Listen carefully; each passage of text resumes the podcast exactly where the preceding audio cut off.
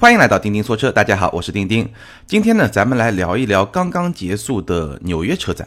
很多朋友可能对纽约车展了解的不多，不是特别熟悉。因为说起北美的车展，大家非常熟的就是每年一月初，也是当年最早的一个全球化的国际车展。你可以叫它是北美车展，或者呢叫它是底特律车展。反正这个车展就在底特律举行的，所以呢，大家可能对纽约车展啊不是特别的熟悉。但是呢，我可以简单说一个很小的背景，就是其实最近这几年来，美国底特律车展它的江湖地位在不断的下滑，尤其是在经济危机的那个时候，这两年稍微有点回升啊。但整体上来说，底特律车展、北美车展在全球的最大的车展中的这个地位啊，我觉得是有所下滑的。我们知道全球五大国际车展，以前说的对吧？底特律车展、日内瓦车展、巴黎车展、法兰克福车展、东京车展。对吧？当时这五大国际车展跟中国没事儿，没什么关系。但是呢，现在其实北京车展和上海车展绝对都是国际 A 级车展，就是最重要的那个车展，它的规模啊，它的重要性啊，都已经可以跟这五大车展并驾齐驱，甚至超过了五大车展里面的某些车展，比如说底特律车展，比如说东京车展，甚至包括巴黎车展，已经有一种超越的态势。那其实这个态势也反映了一个。趋势什么趋势呢？就是现在的车展越来越多的从生产制造的基地转向消费基地。北京车展、上海车展背后是中国的这么一个巨大的市场，对吧？那在美国本土也是一样的。美国三月份的纽约车展，包括年底十二月份的洛杉矶车展，是代表了美国最富裕的两个地方，有点像北京、上海这种感觉，对吧？而这两个地方的车展，虽然说它在整个北美在美国的车展的谱系里面，相当于中国的广州车展这么一个地位，但是事实上，在这两个车展里面发布的一些新车，有时候还是挺有重量级的。那今天呢，咱们就来聊一聊刚刚结束的二零一八年的纽约车展。这次纽约车展新发的车里面呢，还是有那么几款车比较有重量级，值得来一聊。那今天呢，我们会重点聊跟中国市场息息相关的三款日系车。当然了，除了日系车，还有一些比较重量级的车型，比如说五座版的途昂，虽然是一款概念车吧，但是这款车已经是非常接近量产状态的一款概念车。我们现在还不知道这款车最终量产版本会不会进中国市场，但是它在美国市场是一个比较重要的一个地位，因为我们知道全新一代的途锐是不会在美国市场上市。就是美国市场是不卖的，所以这款五座版的途昂对于美国市场、对大众在美国市场的这么一个中大型 SUV 是非常重要的。那我们也可以看一看会不会进中国。基本上你可以把它理解为是一款有一点运动风格的途昂，就七座版的途昂更加运动一点，那么一种风格。然后是五座版。再比如说凯迪拉克的 XT 四，这是一款紧凑型的豪华品牌的 SUV，那这款车肯定会引进到国内来国产。而且这个级别就是豪华品牌紧凑型的 SUV，在今年和明年也是非常热的一个市场。我们已经看到了雷克萨斯的 UX，看到了凯迪拉克的 XT4，包括奥迪的 Q2L，包括宝马的 X2，对吧？很多很多这个级别的车，我们找机会再聊。那今天我们主要聊三款日系车。第一款是什么呢？日产的天籁，当然它的北美版叫 Altima。这款车当然就很有意思了，因为我们知道传统的日系的三强。日产、本田、丰田，对吧？在这个市场，凯美瑞、雅阁、天籁是日系三强，是一个非常直接的竞争对手。但这两年呢，好像天籁有那么一点点沉寂，对不对？因为我们知道新的凯美瑞、新的雅阁也马上上市了，势头都非常的猛，所以我们也可以来看一看新天籁会是一个什么样子。那我可以先给个简单的结论啊，其实新天籁它的进化的方向跟凯美瑞、跟雅阁是一样的，两个词：年轻化、运动化。首先从造型上来说呢，它采用了日产所谓的 V Motion 二点零的那种家族式的设计。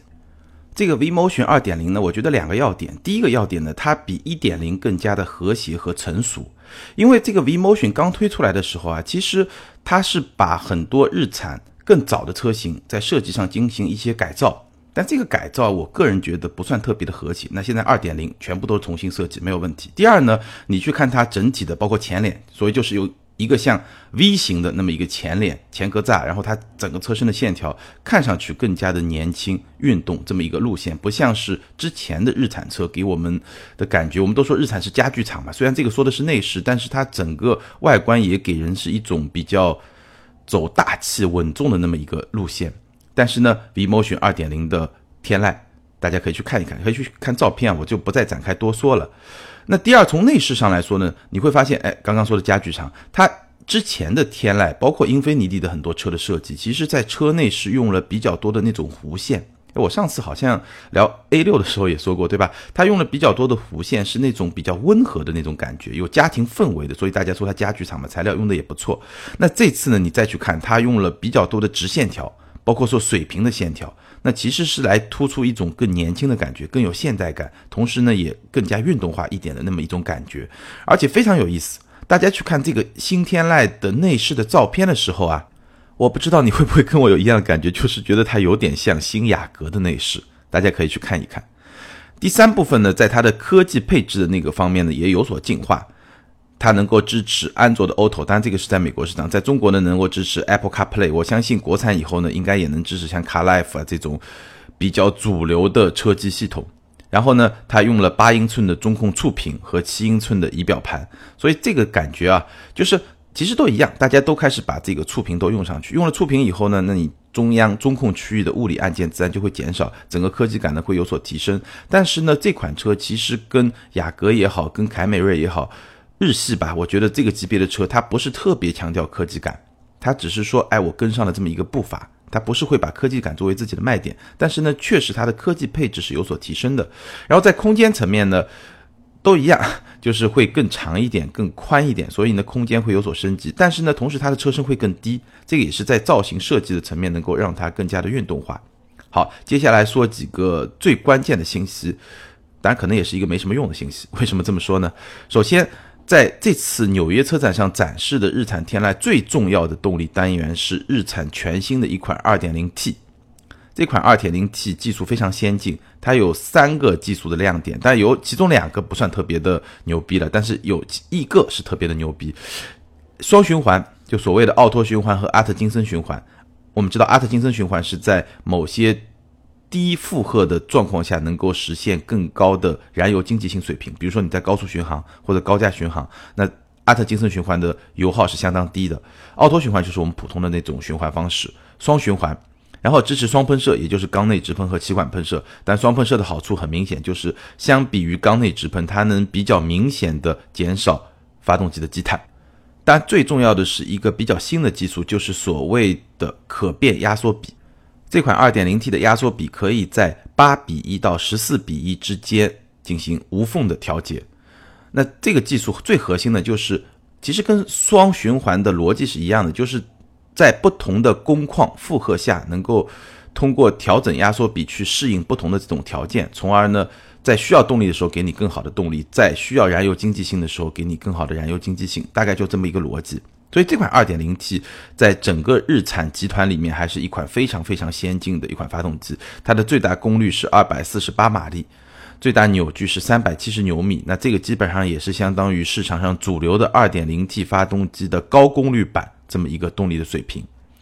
但是为什么说这个是最大的技术亮点？但是可能也不太重要呢？因为我相信这款发动机百分之九十的可能。引入国内以后是不会搭载在日产这款车上的，因为这个情况就跟雅阁的 2.0T 是一样的，就是它的成本会比较高。所以我相信，我们如果要体验这款发动机，更有可能是在英菲尼迪品牌的一些车上，比如说英菲尼迪的 QX50 这样的车上，我们会去体验到这款非常先进的发动机，就是在动力啊、燃油经济性啊、平顺度啊这些方面都达到一个非常。高水准的这么一款发动机，这也是其实这次纽约车展展示的这款车的一个重要的亮点。当然，在北美市场上，这个天籁除了 2.0T 之外，还有一款2.5升自然吸气的发动机。这款发动机呢，你可以把它理解为是现款的2.5升发动机的一个大规模的升级版。最大功率是一百八十八马力，比现款增加了九马力；最大扭矩是二百四十四牛米，比现款增加了四牛米。但是这个数字其实不太重要，真正重要的是什么呢？日产方面，它宣称这款发动机有百分之八十的零部件都是全新开发的，所以它最大的升级其实是在 NVH，就是在震动水平是大幅的降低，然后体积呢更小，更加的紧凑。这款发动机呢还是会匹配 CVT 的变速箱，而且。这款发动机可以匹配四驱系统，就那个 2.0T 是不能配四驱的，但是2.5自然吸气是可以配四驱的。当然，这个四驱啊，我觉得对于天籁来说，在中国市场可能意义也不是特别的大。那对我们来说比较有意义的呢，是这款新天籁会搭载比较多的日产的辅助驾驶技术，比如说包括车道偏离的辅助啊、前碰撞预警啊、紧急制动啊、盲点监控啊、后方危险预警啊，这些技术都不算是特别的先进吧，或者说不算是特别的新，但是呢，确实在越来越多的车型上能够看得到。这是日产新天籁，简单来说呢，就是完成了一次比较明显的升级。但是实话实说啊，我刚才也说了，它最大的一些技术亮点可能在国内都看不到。所以这款车真正引入国内以后怎么打、怎么玩，我觉得日产还是要好好的动动脑筋。好，接下来我们说第二款车，更加重量级，就是斯巴鲁的新森林人。这是全新一代的森林人，使用了斯巴鲁全新的平台，叫 SGP 全球模块化平台。这个 SGP 什么意思呢？就是 Subaru Global Platform，直译过来就是斯巴鲁全球化平台。那未来斯巴鲁的很多车型呢，都会基于这个平台来打造。比如说已经发布的像 XV 啊、像翼豹啊这些车型，都是基于这个新的平台来打造。当然这也不新鲜，平台化几乎是现在全球汽车业的一个共识，几乎所有的车厂都在做这件事情，就比较大规模的技术比较先进的车厂都在做这件事情。那对于斯巴鲁来说呢，基于 SGP 平台生产的车型呢，总的来说有三个特点：第一个呢，车身刚性更强；第二个呢，车身更轻；第三个呢，安静性更好。也就是说，NVH 的这种隔音效果会更好。那我自己第一眼看到这个新森林人的时候，第一个观感是什么呢？好像变化很小，就是跟现款车型的变化很小。这个跟待会我们要聊的另外一款车。差别非常大，那款车一看就是完全一款全新的车，完全不一样。那森林人的变化比较小，它还是那种给你感觉是有种越野范儿的那种造型。比如说前格栅下方的黑色保险杠，就 是整体的那种感觉，包括这些设计的细节，给你的感觉就是和现在非常流行的那种都市风、都市时尚的那种风格，非常流线的那种感觉截然不同。是那种比较硬派的那种设计的风格。那最有识别度是什么地方呢？就是它的车尾的那种 C 型的尾灯，就 C A B C C 型的那种尾灯。从某些角度去看，尤其你如果你是看图片的话，你会发现有点像本田雅阁的那个尾灯，但它的位置会更高一点。然后呢，它的车尾是非常粗壮的镀铬饰条，把这两个 C 字形的尾灯呢连到一起。哎，这个是识别度比较高的，但是整体而言，这款车给你的感觉，如果你不是对斯巴鲁森林人这款车比较了解，就它现款车型比较了解的那个消费者的话，你一看，你真的不太分得出来它是新款还是现款，差别没那么大。然后新森林人呢推了两个版本，一个是普通版，一个是运动版。运动版呢有全黑的格栅，十八英寸的黑色轮圈，然后呢在车顶行李架、前保险杠和车门踏板的那些地方呢加了橙色的装饰。还有一个特别的驾驶模式叫 Sport Sharp，当然我不知道这个开起来会有什么差别，但是我相信可能差别不会特别的明显，也是一个更多是一个概念吧，就设计概念一个运动版。然后我们去看它的内饰，整辆车的轴距增加了三厘米，是一个不太明显的增加吧，但是可能对空间有那么一点点的好处。然后也是使用了触屏，我刚才说的几乎新一代的车型上来都会用触屏。直线条为主，这个是跟天籁一样的，但是呢，跟天籁不一样的是，它的直线条里面有更多的纵向的线条，就是竖线条，那么一种感觉，所以整个 SUV 的那种味道还是比较足的。中控屏呢可以是六点五英寸的，这个是入门版本，然后高配版本是八英寸的中控屏，也支持像安卓的 Auto 啊，包括像苹果的 CarPlay 啊这些系统，这个都已经是标配了。二点五升的水平对置发动机比现款呢是提升了十四马力，达到一百八十五马力，然后匹配的还是 CVT 和全时四驱，然后呢跟新天籁也一样，辅助驾驶对吧？包括自动紧急刹车，包括前碰撞预警、车道偏离辅助、自适应巡航、驾驶员疲劳监控摄像头，这个有点意思，就它有一个摄像头是专门来监控驾驶员的状态，如果你特别疲劳了，它会来提醒你。总的来说啊，新一代的森林人给我的印象啊，就是他还是相当的坚持自己。虽然他用了全新的平台，但这个平台能带来的好处，我们可能开过这个车之后会有更深刻的体验。但总的来说，他还是在坚持自己的一些特性。无论是我刚才说的它的外观设计，其实变化不是很大。我相信可能斯巴鲁对他自己的用户是最了解的，他相信自己的用户就是喜欢我这种调调，对吧？所以我就给你保留这么一种调调，还是在现在城市 SUV 或者说跨界车型大行其道的环境下，我还是坚持自己相对比较偏越野的那种风范，至少在造型设计上是那样的。他比较坚持自己。然后我刚才聊的那些方面，无论是内饰啊、科技的配置啊、辅助驾驶的配置啊，其实他基本上就做到了与时俱进。就现在整个市场进化到一个什么样的程度，我就做到一个什么样的程度。这些呢，它能跟得上，但不会成为它的卖点。然后呢，它会坚持自己真正的卖点，除了我刚才说在设计上的这种个性化这么一种风格之外呢，其实它坚持了几个点。第一个呢，它的最小离地间隙是二百二十毫米，这个是远远超过了同级别就紧凑型 SUV 现在比较流行的那些城市风格的紧凑型 SUV。一般来说，那些城市风格的紧凑型 SUV 最小离地间隙基本上就在一百六十到一百八十或者一百九十毫米这么一个水平，它是二百二十毫米，完全是一个领先的状态，基本上达到了一些中型 SUV 的那么一个水平。再加上斯巴鲁嘛，我们知道全时四驱，所以它是保有了比较强大的这种全路况能力。我相信这个是斯巴鲁森林人的第一个亮点。那它的第二个特点呢，就是它在保有了比较强大的全路况能力的同时，并没有特别牺牲操控感受。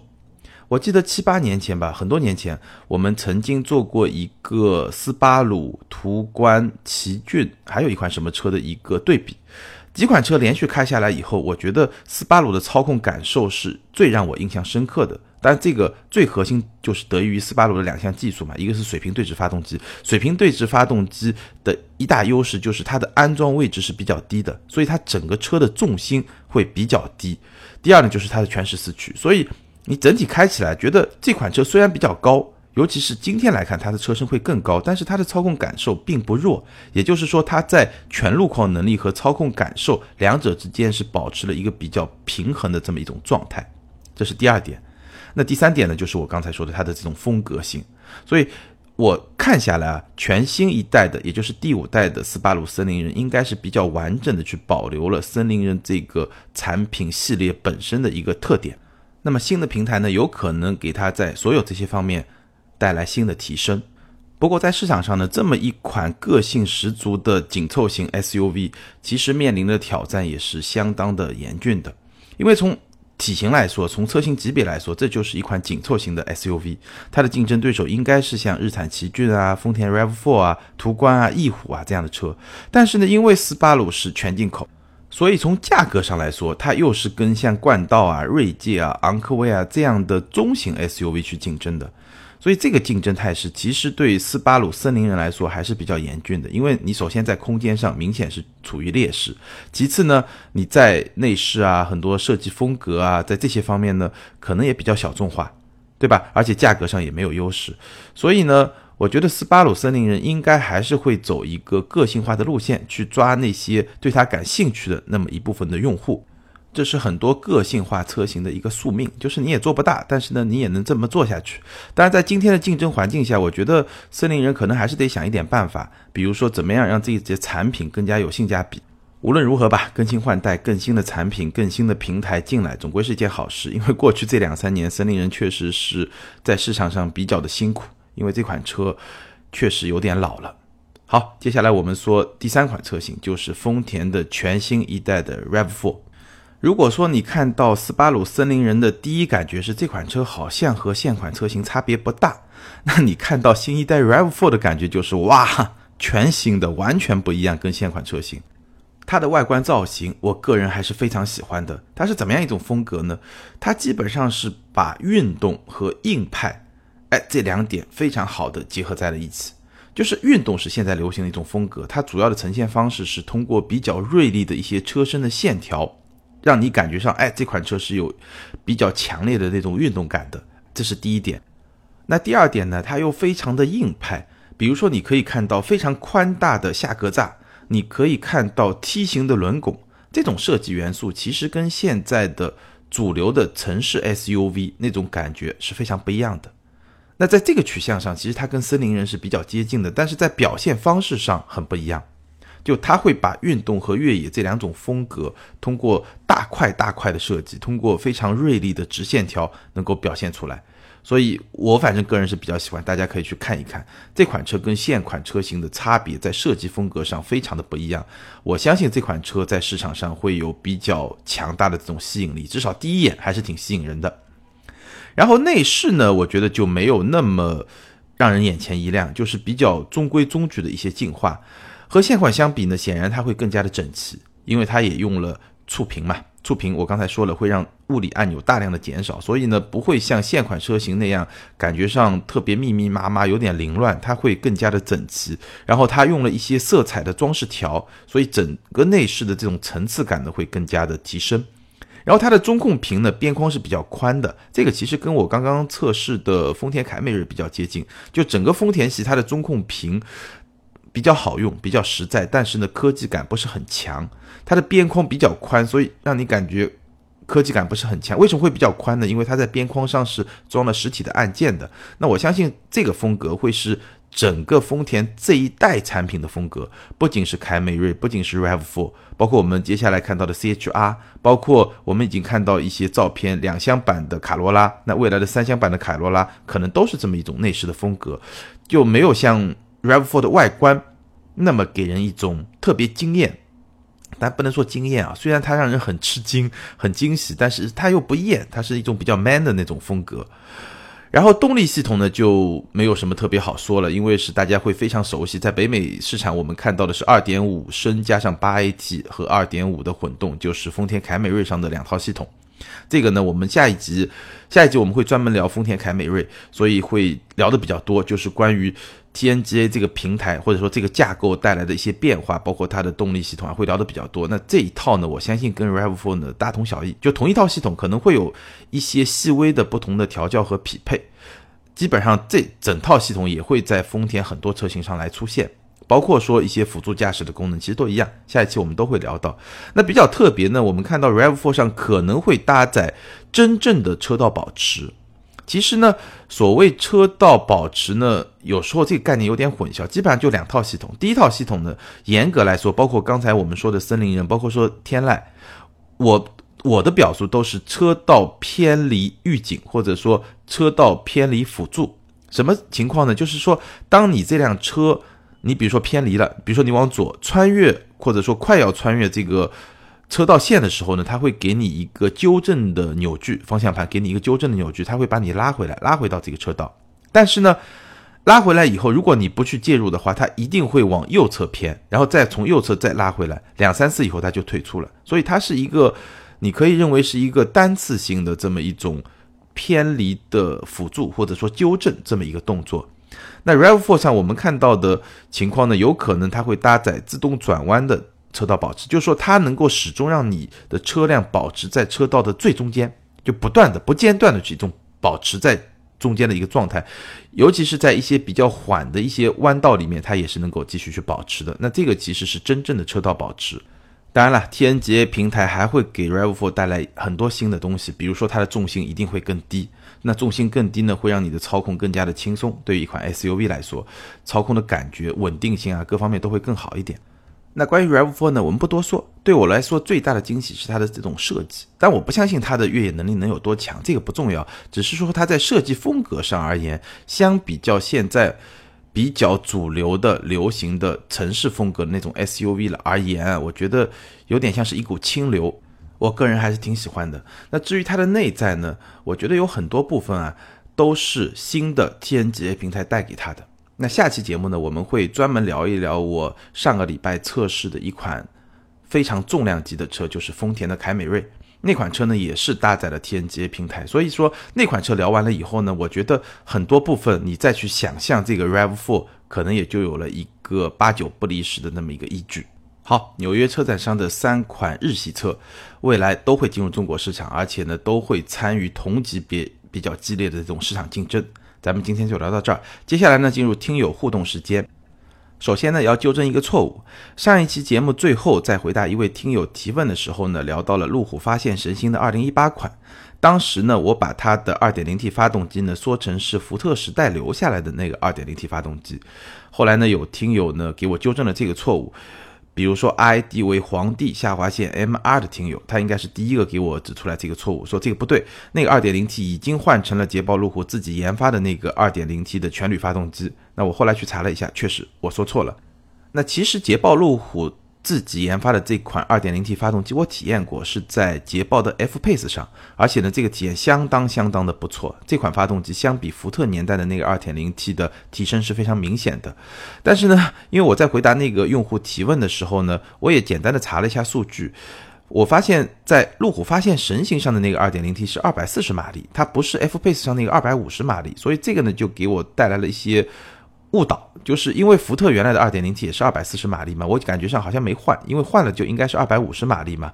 这个确实是我不够严谨，所以在这里特别的更正一下，也要特别感谢给我提出这个错误，大概有三四位朋友吧，我就不一一把你们的 ID 读出来了。那如果是基于这款 2.0T 的话，它的动力表现确实比宝马 X120Li 那款低功率版的 2.0T 是要更好的。没有疑问，所以 ID 为寻宝猎奇的这位朋友，你可以把我今天的这个更新和上一期节目对这个问题的回答呢结合起来去看，做出一个判断。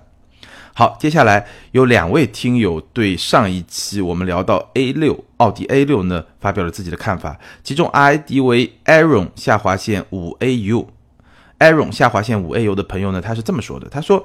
A 六内外全面脱胎换骨。加上基本等同于 A 八的享受，可以说一定会成功。但是看到新 A 六后，却看到了 A 八的失败，也是因为内外太过于相同。不要说奔驰也套娃，E 和 S 是看似相同，但是外观线条完全不同，内饰也是没得比。另一位 ID 为 WZ 下划线小屋的朋友是这么说的，他说从颜值上看，新 A 六从内到外焕然一新。车身设计呢，甚至比宝马还要运动，唯一不足呢是没有贯穿式尾灯，这玩意儿自己还改不了，实在不明白奥迪的逻辑，拉低 A 八六来拔高 A 八有什么用？难道因为 A 六没有贯穿式尾灯，A 八有，老板就去买 A 八不买 S 了？奥迪还是长点心吧，A 八的对手是 S 和 A 六没有任何关系，A 六做的再好，能抢 A 八的客户？把 A 六做的和 A 八差距再大，该买 S 的还是买 S，全面的提高产品力才是王道。那这两位网友呢，其实是聊到了同一个问题，就是所谓的家族化设计，或者我们可以称它为套娃设计。两款不同级别的车，它应该是更像一点呢，还是不太一样？第一位 Aaron 下划线五 A 油的网友，他认为 A 六和 A 八太像了，这个虽然会带来 A 六的成功，但是会带来 A 八的失败。其实他的核心观点就是 A 六和 A 八太像了，这件事情可能不是特别好。那下面一位 WZ 下划线小屋的网友就认为 A 六和 A 八还不够像，那他指出的点就很明显嘛，贯穿式尾灯为什么 A 六不没有 A 八有呢？如果把这个贯穿式尾灯放到 A 六上，A 六肯定会卖得更好啊，所以应该更像。那他的潜台词呢，就是 A 八反正卖不好了，你也别卖了，你为什么不把 A 六做做好，这样能够把 A 六卖得更好呢？所以他们讨论的问题是同一个问题，就是套娃设计、家族式设计怎么来做。不同级别的车型是应该做的更像，还是做的不太像？怎么一个取舍？但是呢，他们的观点又是截然相反的。那关于这个问题啊，我相信不同的朋友可能会有不同的看法。你站在不同的角度去看，你坐在不同的位置上去看，你都可能有不同的看法。可能谁也说服不了谁。那我发表一下我的看法。首先，这种家族式的设计，所谓套娃的设计，它有两个好处。第一个呢，提升品牌的识别度，就是。我远远看到奥迪的大嘴，我就知道这是一辆奥迪；我远远看到沃尔沃的尾灯，我就知道这是一辆沃尔沃。就提升品牌的可识别性，这一点是很重要的。那第二点呢，当然是就降低一些设计啊、研发、制造的成本，因为更多的能够通用嘛。那因为这两个原因呢，我们看到套娃越来越多。那套娃怎么套、怎么玩呢？其实奔驰是提供了一个最经典的案例，就是我先出 S 级，再出 E，再出 C。那上期节目我也说了。奥迪本来其实它没有这种套路，就是它可能大嘴设计在 A 六上先出现，可能正是那个时间点，我正好要发 A 六，然后呢，那个时间点我正好觉得有一个新的设计总监来了，我要有一个新的设计，对吧？我就变成了一个大嘴，那就先在 A 六上用了。但是呢，到这一代以后，他也学乖了，我新的设计元素一定要先到 A 八，然后往下下放，这样呢，能够为 A 八可以为 A 六赋能，A 六可以为 A 四赋能。就那么一种感觉，其实就是学奔驰的那个套路了。所以呢，问题也就出现了，就是说 A 八已经在那儿了，A 七也出来了，那我 A 六要在多大程度上跟 A 八一样？那这个呢，其实我觉得品牌是有个取舍的，太像的话肯定会影响到 A 八，对吧？当然了，你越像对 A 六本身来说肯定是越好。所以这个中间就是一个平衡，看你的战略考虑是在一个什么样层面上。如果你只考虑 A 六，我不在乎 A 八，那我当然是把贯穿式尾灯，把所有好的东西往 A 六上怼就可以了，对吧？但是问题是，奥迪这个品牌作为一线豪华品牌，我说过，一线豪华品牌和二线豪华品牌一个非常明显的区别就在于，一线豪华品牌是有 D 级车的，或者说它是有一辆卖得动的 D 级车的。所以对于奥迪来说，我不认为它可以放弃 A 八。或者说，他可以为了 A 六放弃 A 八，哪怕我为了某一个单一的市场，我为了某一款具体的车，他可能也不愿意非常绝对的这么来做。我相信奔驰、宝马、奥迪都不能这么去做，因为他们是一线豪华品牌。如果他们这么做了，他放弃自己的 D 级车，从中长期来看，对他品牌肯定是不利的。但这个平衡怎么来把握？具体的，你说这个贯穿式尾灯就是最核心的一个分界线吗？可能也不一定。这个设计师在设计每一款产品的时候，整个品牌的高层他会有自己的一些考量。其实奔驰也是这么做的。为什么很多人都在说，比如说奔驰 E，它的四缸车型座椅不是真皮，六缸车型车型就是真皮了，对吧？所以 S 级的内饰的材质比 E 级肯定会更好。包括同样是大屏，这种体验还是不一样的，都会做出这些差别来。包括宝马这一代宝马有很多很轴的地方，比如说大家一直在吐槽的三系的排气管，对吧？三二零。早的时候就是一根排气管，三二八才是两根排气管，对吧？那奔驰呢？一点六 T 的奔驰 C 都是两边非常牛逼的排气管，对不对？那这些方面其实不同品牌它有不同的权衡，它是考虑了产品、品牌、近期、中期、远期各个很复杂的一些维度。包括这两年大家消费的特别厉害，豪华品牌消费特别厉害，就是宝马的 M 套件，奔驰的 AMG 套件。那你当然对于主流产品是一个很大的提升，但是对于 M 的产品，对 AMG 的产品，或者说对于 M 的买家和 AMG 的买家，他们的心理其实是有冲击的。那还有一个很典型的例子，就迈凯伦，对吧？迈凯伦推出了五七零 S 之后，这款车它甚至跟最高端的 PE，就那个 Hypercar，它用的同一款发动机，而且它的外观设计有很多相似的地方。那其实对于不同车型的买家，他的心理感受是不一样的。你买低端车型的肯定开心啊，你买高端车型他就会不开心啊。那你品牌到底想要取悦于哪一个用户，或者你怎么样去平衡他们自己的那种心理感受？其实这是非常大的一个学问。那这个里面呢，我觉得没有对错，只有取舍。就是你想要的是一个长期的价值，还是一个中短期的价值？你想要的是一个品牌的价值，还是某一款产品的价值？对吧？但你有不同做法，比如说像奔驰的做法，我也聊过很多次，对吧？他把 AMG 不断的下放，AMG 套件，对吧？AMG 四三系列、五三系列不断的下放，但是同时呢，他又出很高端的车，就一方面我把这个 AMG 的这个品牌的价值不断的释放下放，同时呢，我又在高端给它蓄能，我出一些高端的车型，这样呢达到一个平衡。所以这个玩法，我觉得。大家可以发表自己的看法，但是呢，我觉得即使品牌的高层，我相信他们的那种激烈的争论的程度，一点都不亚于咱们在这儿相互争吵，都很正常。好，欢迎这三位听友：皇帝下划线 M R、Aaron 下划线五 A U 和 W Z 下划线小屋，把你们的姓名和联系方式后台发给我，我会送你们一份小礼品。那么关于今天咱们重点聊的三款车，日产的新天籁。斯巴鲁的新森林人和丰田新的 Rav4，大家有任何的看法或者说想法呢？欢迎在下方评论留言。如果你身边的朋友正好对这三款车感兴趣呢，也欢迎你把咱们的节目呢分享给他。最后呢，做一个预告，上周呢我测试了丰田凯美瑞，很多关注我的朋友应该在微博啊、微信朋友圈都已经看到了。那本周呢，这一期的试车视频会上线，然后周四的节目呢，我们在音频节目里面也会非常详细的来聊一聊这款车，欢迎大家关注。那想要看视频节目的朋友呢，可以关注我的微信订阅号“钉钉说车”，我们应该是在周三发布那期视频。好，感谢大家的支持，咱们今天就聊到这儿，拜拜。